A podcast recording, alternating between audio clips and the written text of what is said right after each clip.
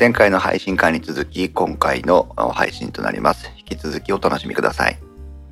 皆さんご機嫌いかがですか？電気屋ウォーカーのコーヒーです、えー、本日は収録マラソンのですね今日最終日になりますけども、えー、本日のタイトルはカメラ3人会ということでじゃあ今度慎吾さんのネタの方に行きたいと思うんですがはいはいはい。何用意してたんだっけ？あのー、私としてはあれですねあのーえーと、お二人とも、えーと、基本的にあの一眼レフ機から、はい、えーと、ミラーレス機の方に、えー、と今回あの移ってきたわけですけども、はい、じゃあその、えー、とみんなお二人ともあの春先ぐらいに確か買われたと思うんですけども、えー、実際使ってみてどうですか的な話を聞いてみたいなというのがありまして。そうでしたね。そうそうそうそう。あの前前昨シーズンのおさらいみたいな感じですけども。いっぱいいっぱいいっぱい使ってる北尾さんの方から聞いてみましょうよ。ああはいはいはいえっとねやっぱりまあコンパクトになったってことで機動性がすごく上がりましたよね。うんうんうんあのやっぱりなんかやっぱりその構造上そのボディの厚みがまず本当に薄くなったんであの、うんうん、奇数を持って奇数デジの N を持ってた時はこう持ち出す時に「今日は写真撮るぞ!」って意気込んだ時じゃないと持ち出さないこと OMD にしてから今日写真撮るかもねって時にちょっとカバンのとこ入れとこうかっていう感じで持っていけるようになったんで、うんうん、あのねほとんどねコンデジ感覚で持ち歩くようになったって感じですね。うん。だからそういうふうに機動性が上がったっていうのがやっぱりあの逆にそうシャッターチャンスが増えるとかいうことになったんでまずそのミラーレスにしてよかったなってまあそれがありますね。うんうん、なんか撮り方そのものとかって変わったりしてます？撮り方そのものはあの、ね、多分これカメラじゃなくてその時におあのいろいろこの春先にいろいろ教えてもらったところで、うんうん、今までやっぱり様子キスの時はもうオートで撮った撮ってただけなんですね。うんうんうん、それをちゃんと理解して OMD にしてから撮るようになったんで実は様子キスでも結構いい写真撮れたかなって今の後悔をしてる まあ腕がね向上してるわけですから。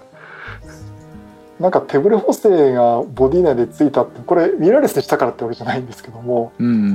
そこのところによって撮る写真が全然変わってきたっていうのは確かにありますよね。はいはいはいはい。うん、であと持ってく機会が増えたってことはやっぱり撮るシチュエーションもやっぱり増えてるかなっていうところですかね。うん、レンズ交換をする時って結構あの一眼レフの時こう未来になんか入っちゃゴミ入っちゃいけない。まあゴミ入っちゃいけないのはどれもそうなんだけど、結構ミラーレス一眼にしてから割と気軽に、まあ、気をつけつつも気軽にできるようになったかなっていう感じはしてます、ね、そこはちょっと逆に私どうなんだろうってちょっと思ってるところがあって、逆にあのミラーレス機ってあのセンサーがむき出しなので極端な話あの一眼レフ機ってあのミラーにホコリがついてても撮る写真には影響がないじゃないですか。うん、だからだから逆にあのミラーレス機の方がそのレンズ交換時のほこレンズ交換時についちゃうホコリっていうのはちょっとあのー、気にしちゃうのかなっていう気もするんですけども。うんやっぱり逆に気をつけなきゃいけない あただあのー、OMD の OMD シリーズの、あのー、ほこり取りの機能っていうのはかなりまあ優秀らしいので、はい、逆にあのえっ、ー、となんか一眼レフ機よりもなんかつきづらいとか他社のあのミラーレス機よりもそのセンサーにほこりがつきづらいっていうのはよく言われてますけども、まあ、逆にそこの恩恵を知らず知らず木澤さんなんかあの恩恵を受けてたっていう話なのかもしれないですけどね。ああそういうことですね。うんうん、私の方はあんまりまあ買ってからそれをね写真を木澤さんのようにせっせと撮りに行けないので、うん、えーと、まだそれほど強くは実感してないんですけど一番大きく変わったのはあの、まあ、OMD-M1M2 まあえっ、ー、となんだ EM5 もそうなんでしょうけど、はいはい、とにかくあのカスタマイズができるじゃないですか機能の。ボタンの割り当てとかねいうのを設定するわけなんですけど、はい、えーはいはい、それのせいだと思うんですけど、えー、とにかく写真撮影をする時にはその、えーと、モードの選択を確認することと、えー、が増えましたねまずね一つ。でモードってのは先ほどのあのえー、と絞り優先とかシャッター優先とかのモードです？うんまあそういうことなんですけどえっ、と、うん C1C2C3 かな。一応3つあのあカスタムの割り当てのダイヤルがあってでそこにはいまあここの C1 は、えー、と絞り優先でなんとかでかんとかでみたいなああらかじめそのプリセットしておけるわけなんですけどそのプリセットこれはあれです。あーちょっとごめんなさい。今 EMR2 の写真がないんであれですけど、うん。あのモードダイヤルのところに、あのー C1C2 とかっていう選択肢がなんだろうダイヤルの刻まれてるみたいな感じですかね。そうなんですあのね、はいはいはいまさはい。にそのモードダイヤルが、えーっと IO とインテリジェント O とかインテリジェント O とうん PAS、マニュアルという回っていてで C1C2C3 っていうのがあって、えー動画モードと、えーアートモードっていうのが続いて1回転なんですね。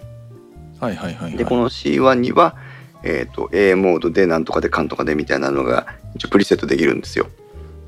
はいはいはいはいはいで C2 も C3 もあって一応ね目的を持たせて C1C2C3 セッティングを変えてるんだけど、えー、と覚えてらんないので結局 C1 しか使ってないんですが。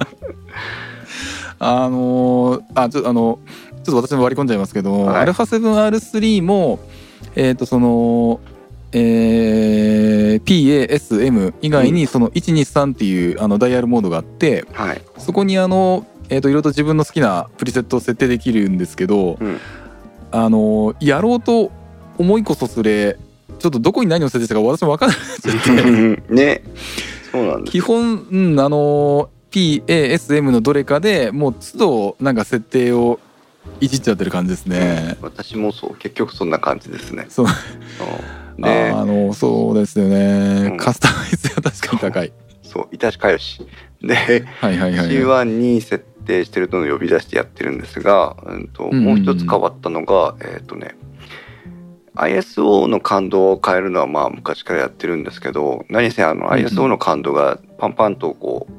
うねあのストレスフリーでできるので ISO 感度の調整をするようにしたのとあとは露出の補正をあ以前より頻繁に使うようになりました。うーんはいはいはいはい。以前露出の補正はもうシャッタースピード絞りの調整あるいは ISO 感度のどれかの影響でやってたんですよ。はいはいうんはい、だから単純に見え見る絵が明るくなるか暗くなるかっていうことだけでああもうちょっと絞りを変えたいんだけどしょうがないなじゃあシャッタースピード落とすかみたいな単純にそれだけで。で選択してたんですが今は、うんとまあ、絞りを決めたらシャッタースピードも変えるんだけどおここはもうちょっとその結局なんていうんだミラーレスだからもう絵が見えてるからっていうこともあるのかもしれないんですけど、あの映ってる絵に引っ張られて暗く出ちゃってる時には明るく補正するとかあの、逆に言うと明るく引っ張られちゃってる時は暗く補正する。その要は本来の露出補正の使い方なんでしょうけど、あのそれがやっとできるようになった、うーん今までの露出補正ななんて意味が分かんなかったんですよ、うん。全然なるほどなだってだってだってシャッタースピードと絞りで変えられるんだからなんでって思ってたんですけどまあ基本はそのカメラの基本に立ち返るとその発想は多分正しいとは思うんですけども、うん。それをあの EV 値に合わせてねあのマイナス1プラス1とかっていうふうにあうん。のカメラ側でちょっとうまくあの吉田にやってくれるあま吉田にやって吉田にやってくれるようにあのシャッタースピードなり ISO 感度なりうん。あるいは絞りの値を調整してくれるっていうのがまあ露出補正だと思うんですけれども。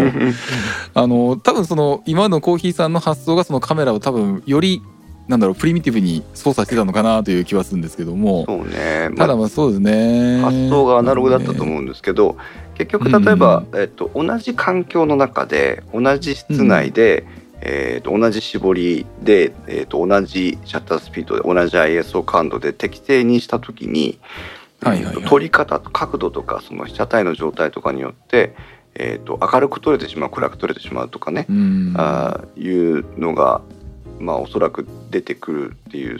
だからそのそっちの環境は大きく変えずに露出補正だけでその出てくる絵を変えるっていうところ、うん。結局その ISO とかうんぬんって他を触らなくても露出補正だけで行ったり来たりできるっていうところがあー使い方なのかなっていうのがなんとなく分かってきたっていう。はいはいはいはいはいはい。あとはえっ、とそれは今カメラの設定側ですけど、うんうん。えっ、とね写真を撮る側で言うとバッテリーライフがとにかく長いので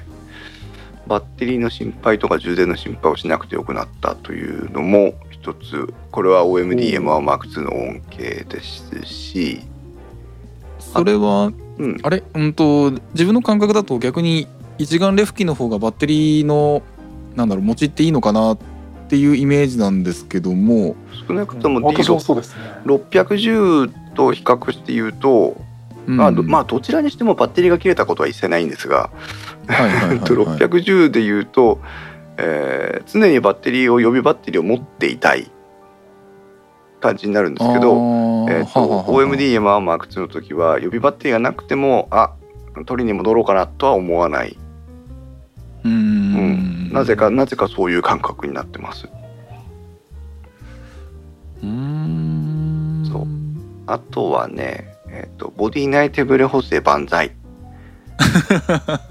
そう、それは本当そう思いますね。うん、あのだからといってうん。適当な撮り方はしませんけど、うん。うんあーおそらく実感してないところで写真の失敗率がすごく下がってるんだろうなって気がする。あのー私その α7R3 と EM5M2 を行ったり来たりしてちょっと撮ったりしてるわけですけども、はやっぱりあのーシャッター半押しした瞬間の手ブレ補正を聞いた瞬間のい、うんあの視界の止まり具合はやっぱり EM5M2 のやっぱ上な感じはしますうね。んいいですよね。うんだからちょっとあのーあの同じボディ内手ブレ補正で例えば5段分の手ブレ補正を機能として持ってるってあったとしても、うん。やっぱりマイクロフォーサーズのまあオリンパスなのかもしれないですけども、うん。やっぱり手ブレ補正の効きっていうのはあのかなりどうかしてるレベルで効くのでうん。本当に。あのーやっぱり心強いですよそうでね。すね。うん。ちょっとシビアなシチュエーションとかになってくるとやっぱりその手ブレ補正の効き具合ってうん。あのダイレクトに効いてくるんで、うん。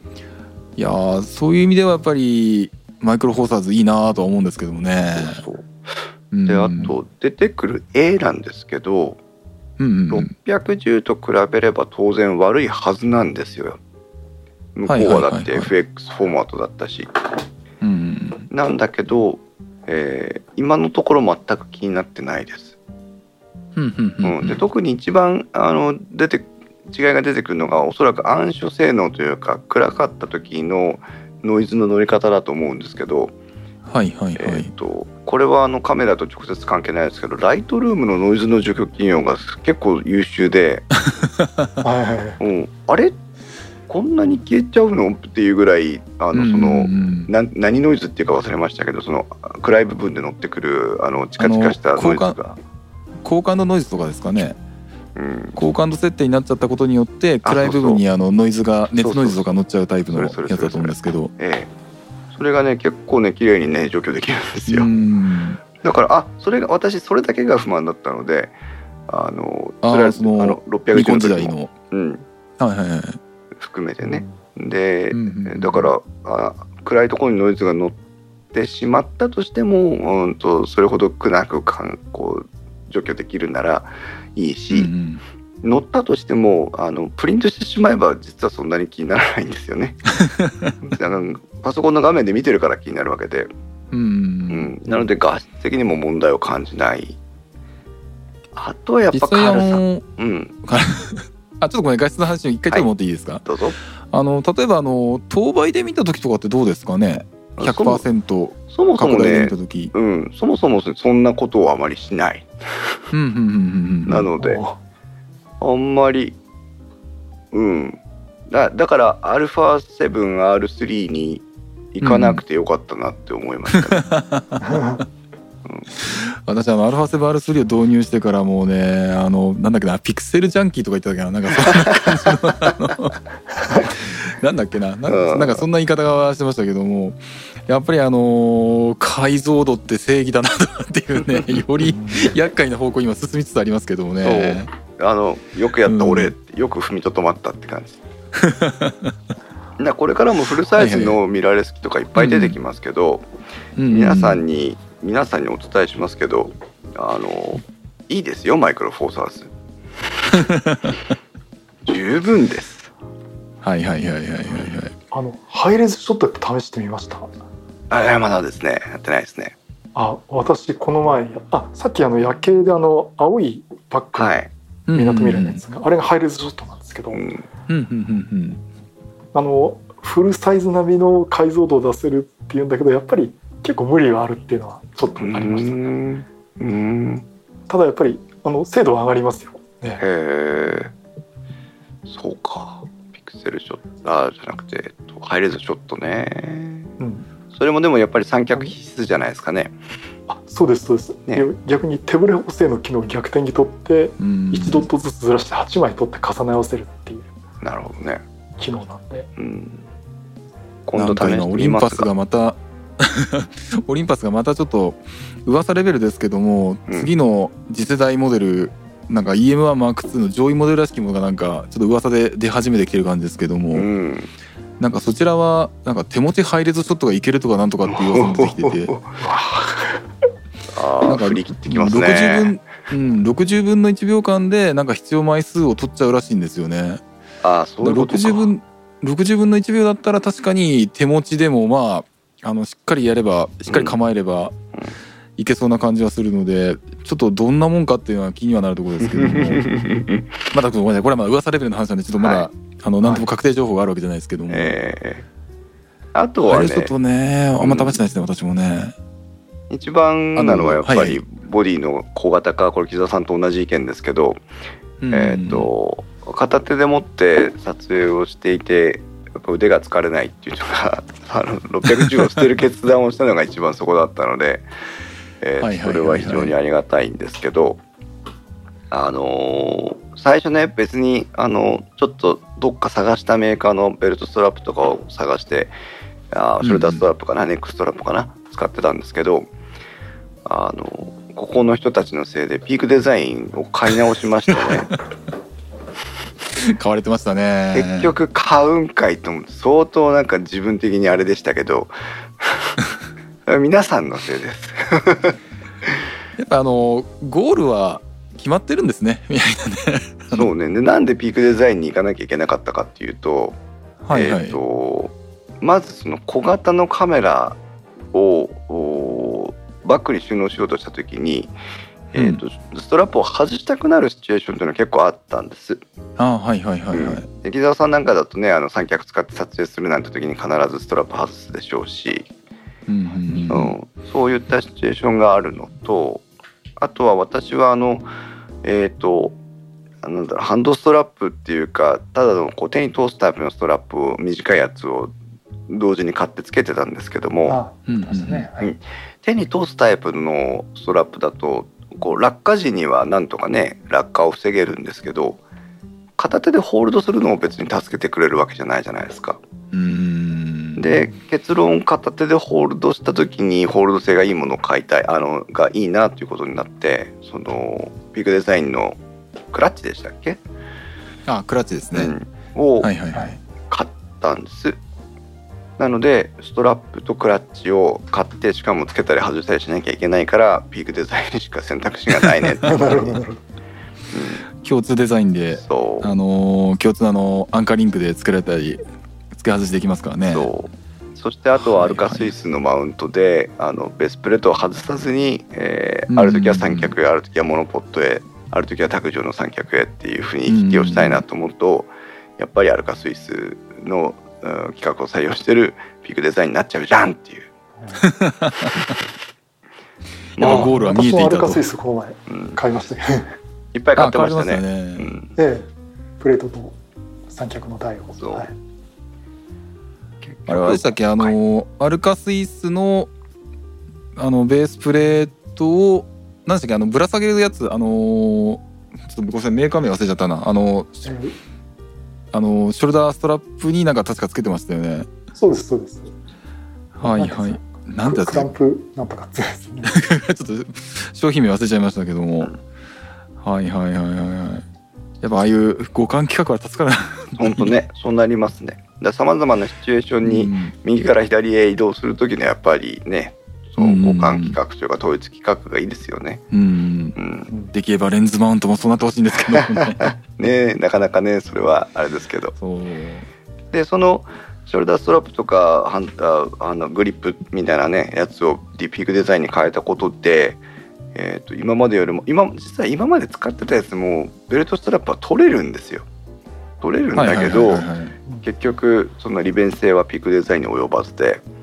うん。で変えたことによってもあの逆に使わない時はポイッと外すっていう習慣がなんとなく身についてきてはいはい今はもう何もしない時はあのピークデザインの電電太鼓だけがついてるという状態が普通になりましたね。うんまいやー本当ピークデザイン製品そういった意味ではねよく考えられてるなと思うんですけども。うそう。悔しいけど遠回りしちゃったけど。まあでもあのなんだっけアンカーリンクも V4 になったし。ああそうですねそうですね、そんなとこですかね私は。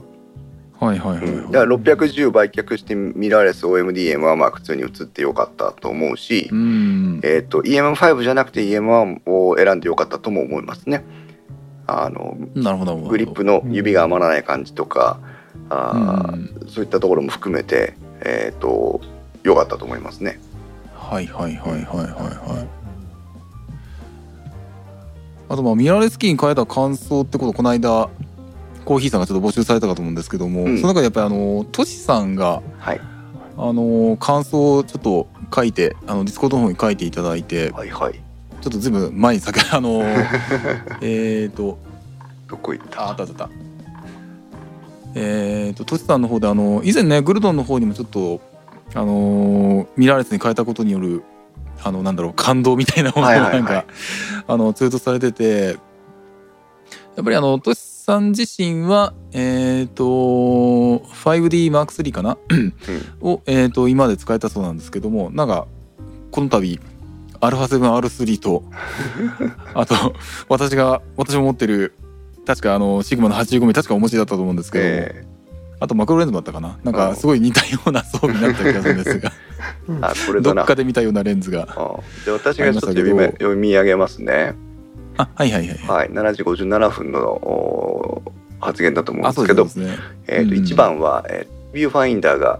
最高ということでうん。あとシャッタースピード ISO 絞りの効果が反映された状態で撮影前にリアムリアルタイムで確認できるのは非常に助かります。うん。撮影結果の確認も周囲が明るい環境だと背面液晶だと見づらいこともありますが、うん。EVF を除けば EVF を除けば関係ありません。ただし口述のピント拡大オートフォーカス中の画面の格付きはニコンとキャノンはガクガクでした。ソニーは非常にスムーズで一日の一日の情を感じましたですね。うんそれから続いて、えー、と2番としてはピントの拡大。ピーキングはミラーレス最強の機能の一つだと思います。うん。ファインダーをの除きながらピントを拡大、えーするたびに感動のため息が漏れます。あこれはね、私も使ってますね今。特にピントの拡大の方を対応してるのとあと、うん。伊沢さんと私の1240はあのマニュアルリングを触った時にね自動的にピーキングとピント拡大が適用されるのではいはい。あのフォーカスを追い込みたい時には非常に助かりますね。うんそしてトシさんの3番、えー瞳 AF はこれまた最強キラーな機能です。縄跳びをしている子供の瞳をあ子供を瞳 AF で撮った時8割方ジャスピンだったのは鳥肌が立ちました。おお、すごいですね。ううん。ん、ただ前後方向の追従は例えばブランコに乗っている人物の瞳 AF 通常の AF コンティニアスでも、えーやや暗い環境では全然ダメでした。シグマレンズの問題なのかもしれません。ソニーレンズ製のレンズでも検討してみたいところです、うん。そして自分はもともと EOS キス、えー X4 でカメラ沼にはまりフルサイズのミューワックに勝てず 5D M3 ミラーレスに誘われて α7R3 という流れなのですが、今まで踏み込む勇気が持てなかったミラーレスの世界に触れてみるとミラーレスの世界の素晴らしさに驚愕しました。うんただ今自分をか客観的客観視していて面白いなと思うのは一旦ミラーレスに触れてしまうとマイクロフォーサーズの方がもっと素敵なユーザー体験が得られるんではないかという誘惑に駆られている自分がいますミラーレスに関してはセンサーサイズの絶対的な差よりもその他各社魅力的な機能があり全部を経験してみたいと思ってしまいますということで都市104さんから、えー、コメントいただいております。ありがとうございます、うん、ここでいうミラーレスというのはフルサイズのミラーレスのことですよね。でマイクロフォーサーズがマイクロフォーサーズ、ね、ですね。ええ。ー、うんなるほどね。アルファ 7R3 を持ってからもマイクロフォーサーズ見てみたいっていうふうに思うんですね。あのー、両方使ってる身としてはね確かにあのー、マイクロフォーサーズのフットワークの軽さっていうのはあのー、いいなと思うとこもあるし、うん、で逆にまあねあの 5D あ5じゃねええーと、α7R3 のあのー、もう画質最優先というか解像度最優先とかっていう、うん、一点豪華主義な、うん、あのいつも言ってるあの操作系がねうんぬんの話はあるにせよ、はい、出てくる絵の、えーと素晴らしさっていうのを、えー、感じるとやっぱ両方ともね、あのー、いいなと思うんですよね。そうですね、うん、まさに求めるところがどこなのかっていうところがこのソニーの α シリーズと、うん、オリンパスの OMD シリーズはあのー、きちんとその自分たちが、えー、アピールしていきたい機能というのを把握してるんだと思うんですよね。うん、だからうわ、まあ噂のレベルですけど OMDM1MAX の次期モデルはあの手持ちでもあのねあの何でしたっけ？ハイレゾショット。ハイレゾショットができるようになるんじゃないかとかい。うのは、うん、あの OMDM1 あ OMD 系のその特徴を非常によく捉えた噂でもあるでしょうし、えー、操作系が悪いとかなんとかって散々言われつつも α7R3 のユーザーがもう着実に増えてるのはやっぱりその撮れてる映画あねあの他の追従を許さないほどやっぱりカリッとしたものになるっていうことでしょうからこの画像を崩していくためにはもう仮にも、まあ、フルサイズのミラーレス仮にも、えー、マイクロフォーサーズのミラーレス、えー、ですけどもニコンキャノンがこの画像を崩していくにはどれほどあ機能特化した性能をアピールできるかっていうところに振るか振るか今までのキャノンニコンが堅持してきたいわゆる、まあ、器用貧乏といったら言葉悪いですけどあの360度あらゆる方向を見て平均点以上に収めてくるかのどっちかに舵を切っていかないと、まあ、どちらにしても負けてしまうところかなというふうに思いますけどね。ですよね。あの本当にあのキャノン、ニコンがまあ今回両方の立て続けにあのフルサイズミラーレスにまあの参入してきたわけですけども果たしてどういう方向のアピールをするとまあなんだろうなあのいつかのニュースで先日のニュースであのやっぱりキャノンニコンがあの本気を出してきたみたいな書き方はあったんですけども、うん、実際あのミラーレスにおいて経験を積んできちゃってるわけですよね。マイクロフォーサーズにせよ。あのソニーにせよ、うん、そうなってくるとそこに入ってくるにはどういうアピールがいるのかなっていうのがちょっとピンとこないんですよねまだね。そう、ね、まあ、当然あのうん、キャノンニコンは一眼レフ自体の本当にあのプロフェッショナルユーザーがあのそれこそあのソニーマイクロフォーサーズ陣営とは比べ物にならないぐらいあのユーザーがいるのでその絶対ユーザー数からすればその人の何パーセントかが移行すればそれこそあのマイクロフォーサーミラーレス市場におけるシェアをかなりの割合を占めちゃうとは思うんですけども、うん、じゃあ本質的になんかそのミラーレス機らしさっていうふうに考えるとどういうふうにアピールしてくるのかなってすごい気になるところであるんですけどもね。まあね私たちそのニコンキャノンの話もしましたけど、うん、今慎吾さんの問いかけを聞きながらずっと考えてはいたんですが、えー、おそらくキャノン、ニコンが、えー、考えていることというのは、えー、うん、新しいカメラとしてのフルサイズミラーレス機の市場を開拓していくということであれば当然もう、えーと、そこは手遅れで、えー、市場はすでに開拓されてしまっているので、うん、えー、先駆者たる地位を得ることはできない。うん、で、えー、じゃあ、えー、他社に負けない機能を売り出して、えー、フルサイズミラーレスでしたら、えー、うちですよというアピールができるかというと現状では、うん、まだ他社のと比較すると機能として劣っている部分もあるんではないかという、う今のところの、まあ、評価。であるからこの点でも勝てない。そうすると、えー、キャノンニコンが目指している道というのはうんと一眼レフデジタル一眼レフじゃないんだよっていうふうに言ってしまう往年ユーザーに対する選択肢を持つという一義に至るんではないかなというふうに感じていて、えー、そのためには今までのレンズ資産や操作系とかを、えー、維持しつつミラーレスとしての基本機能を抑えたカメラを出すというのがまず最初の一歩で、まあ、おそらくそのためのスペックが Z6 であったりとかいうところなのかなというふうに思うんですね。だからその発想でいくとあのキャノンやニコンはなんだろうミラーレスはやっぱ本命じゃないんですかね。うんとね今のところ本命ではないと思います。あの、はいはいはい、今後本命になっていくでは道としてはもう必ずそっちに行かざるを得ないんでしょうけどじゃあ本当にニコンキャノンの本命って何かって言ったら、えーと、多分それが全てを捉えていないとは思いますけど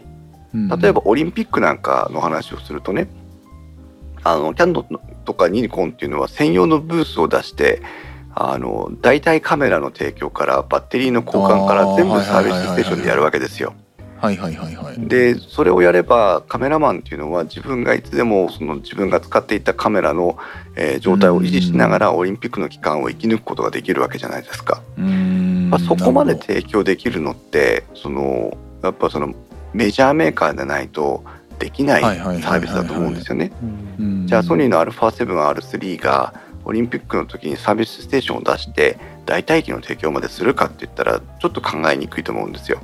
確かに確かに、うん、そうするとやっぱりその、本当に業務用としてえー、とさっき言ったほらシネレンズみたいな感じで映画のカメラはこれってあるわけじゃないですか。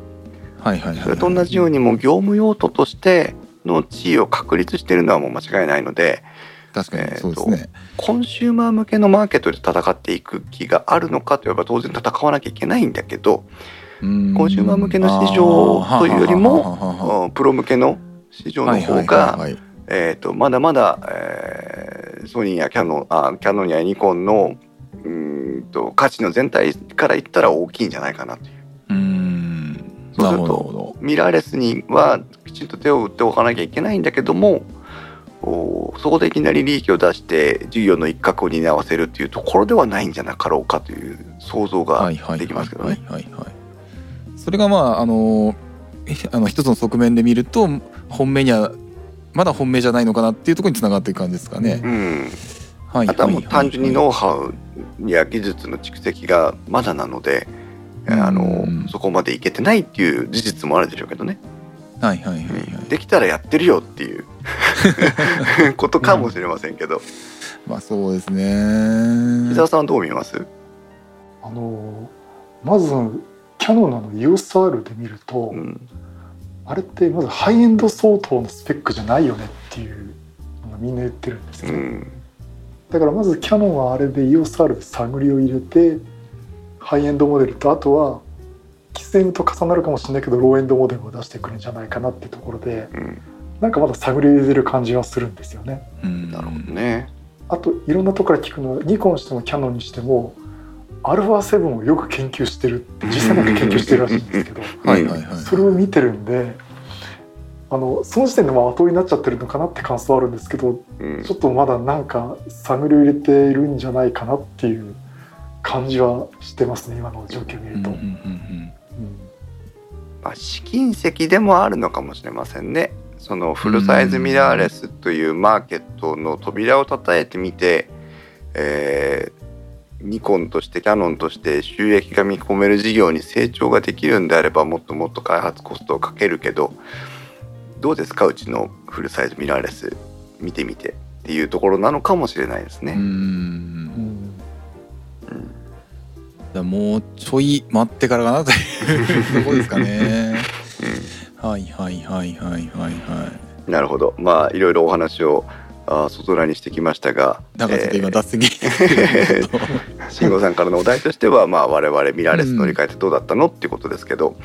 あと改めて慎吾さんに問いかけ直したいですが、えっ、ー、と慎吾さんは今フルサイズのミラーレス α7 も R3 を使いつつ。えー、と OMDM5 Mark2 もあ OMDEM5 も使ってるわけですが、ええーっとどうですかねそのフルサイズミラーレスのあの慎吾さん的な意味合い、うん。それから、えーっとマイクロフォーサーズのミラーレスの意味合いみたいなものを考えるとご自身使ってみてどうですか？そうですね。やっぱりあの自分はうんやっぱり画質ですね。フルサイズ機能、うん。あのーあの同一コンディションで撮った場合あの良好なあの十分な明るい環境を撮った時とかそういう場合では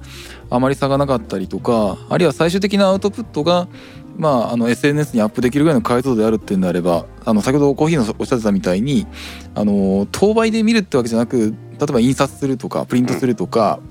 どっかのあの画像でアップするっていうレベルで最終的にアウトプットがそこであるんであれば両者はあまりあのスペックほどの差はないかなと思うんですねその解像度のスペック的な差はないかなと思うんですね。うんなんですけどもあのやっぱりその R3 だと撮れてしまう絵があったりするのでここまで撮れるんだっていうなんかあの自分がその場にいた時の情報全てを記録できるんだっていうのがなんか快感に近いものがあるというか。そうですね。うん。だどうしてもあのえっ、とちょっと例えばあの帰り道にちょっと暗い時のシチュエーションでえっ、と EM5M2 と α7R3 とで撮ってるとどうしてもやっぱりあの暗所性能はあの EM5M2 がやっぱどうしても劣ってしまうんでそういう意味ではあのえっ、といろんなシチュエーションにフルサイズミラーレス機の方がその α7R3 の方が対応できるかなっていうのはあるんですけれども、うん。ただまああのやっぱりフットワークの軽さとかあのトータルのあのレンズも含めたトータルの、あの重さとかって考えるとやっぱマイクロフォーサーズのバランスの良さもいいしうんただあの十分なコンディションであの本当に何か作り込もう撮ってみよう記録しようとかって考えた時にこんだけの情報が残せるフルサイズ機もやっぱりいいところあるしっていうんでうんまあ両方とも使うであのどっちかっていうとかあの曖昧なえと結論にはなっちゃいますけどもただやっぱり、うん、画質ですね。あのーこの α7R2 で撮れる解像感というかなんというか。うん。あのシグマのあの山木社長が数年前のあの CP プラスか何かのあの講演でおっしゃったんですけどもシグマはやはりあのフォベオンセンサーを使ったあの解像感のある、えー写真を撮りたい。でレンズに関してもあの4000万画素以上以上5000万画素とか8000万画素とかそういったあのレベルのあのカメラが登場したとしても対応できるレンズを作りたい。とりあえずあの解像度は、えー解像能力はあるにはあのえーいくらあってもあの越したことはないっていうようなそんな感じのあの講演をされてたんですけどもなんか今自分そっち方向に進んでるなっていう感じがね ちょっとしていてゆえに今ねすごい今あのシグマのファンに、えーなりつつあるというかもう半分になってるような感じなんですけどもいやだからねあのフォベオンセンサー積んだカメラ DP シリーズとかあの辺がすんごいまた変な方向に興味を持っちゃってはいるんですけどですね。ねすんごい気になってます。タイフルサイムラインから。ズフォベオンセンサーってどんなになるやら。うん。あはいはいはい。タイムラインから涼介さんは、えーうん。キャノンやニコンはさらにキャラクターを明確化するかですかね、うんうん。現状のミラーレスだとうん。キャノンは実用性、ニコンはクリエイティブに訴求しようとしているように見えますと、うんうん同じくタイムラインから深さんはキャノン信頼性の方をまず重視な感じですねという、そして、えー、と深さんからはホビオンセンサー長期になってますっていう あ話も出てますけどね、うん、まあうん結論はまあニコンキャノンのフルサイズミラーレスということになればまあ皆さんもさまざま意見があるもののまだ、うん。えー判断しかねているというところでしょうし。うんで今日皆さんと慎吾さん木澤さんと話してみてあの改めて思ったのが、えーマイクロフォーサーズのミラーレスに行くかフルサイズのミラーレスに行くかは、まあ、当然それ皆さんの判断でしょうけども、えーどっちも全然ありなんだなっていうのがよくわかりましたね。ああはいはいはいはいはいはい。今までのように単純に画質ならフルサイズとかって、まあ、当然そうなんでしょうけど、えーこだわりがなければそうでなくてもいいんでしょうし逆にこだわりが、あのーうん、あのちょっと言葉のなんかちょっと言葉遊びかもしれないですけど、ん。画質と言ってしまうと多分フルサイズでもミラーレスあーごめんマイクロフォーサーズでも多分変わんないと思うんですよね結局は。なるほどなるほど。でそこを解像感とか解像度ないしは暗所性能とか、うん。あとは何があるかな。なんかそういう軸で語る場合にフルサイズ機とマイクロフォーサーズ機っていうのはその性能差が出てくるんかなと思うんですけどね。トータルで見た、はい、質っていう言い方をしちゃうとしちゃうとって言い方もごめんなさい。なんかうん。違うな、うん、と言い方をするとあの多分マイクロフォーサーズでもフルサイズでもうん。多分今の技術レベルでも多分得られるもの多分同じようなもんだと思うんですよね。うん、でそれをあの画質を構成する軸で考えるとフルサイズ機のその解像度解像感っていうのはやっぱり絶対的なものがありますし、あの受光センサー部のあの面積の違いがあるから交換の性能も違うしっていうのはあると思うんですよ。うんなるほど、うん。まあそういうここですね。今、ううん。ん、まさにそこですよね。どこまあ画質トータルではうんまあ軍配上げきらずっていうことで、うんえーどこに重きを置いて語るかっていうところで、えーうん語っていかなきゃいけない時代に来てるんだなっていうところですよね。はいはいうんだから定性評価では変わんないけど定量評価で厳密に見ていくと違うっていう話なんですかねちょっとなんか なんか自分で考えといてなんかうまく言語化できない部分もあるんですけども。でもあの私は十分なんか伝わってくるものありました。はいはいはいはいはい。さああ長々とお話をしておりますが、はい。もうすでに2時間というところですけども、なかなかいいこれ2回分くらいなんでしたっけこれ。えーっとねどうしようかな。一応1本で配信するつもりなんだけど。あ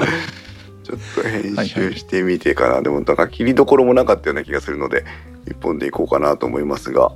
なんか流れるようにあのまた1回目と2回目分がされちゃった感じですけども ちょっと後で考えてみます。はいはいはいはい。ということで、えーまあだいぶ遅くもなってきましたのでね、えーうんこの辺りで切り上げたいと思うんですがライブ配信にご参加の皆さんどうもありがとうございました。ありがとうございましそたえーとまたねありがとうございましたえーあの時期時あ機会を見つけて、えー、慎吾さん木澤さんにゲスゲストじゃないや慎吾さん木澤さんを呼んでこのカメラ3人会は続けていきたいと思いますので、また次回の配信もお楽しみにお待ちください。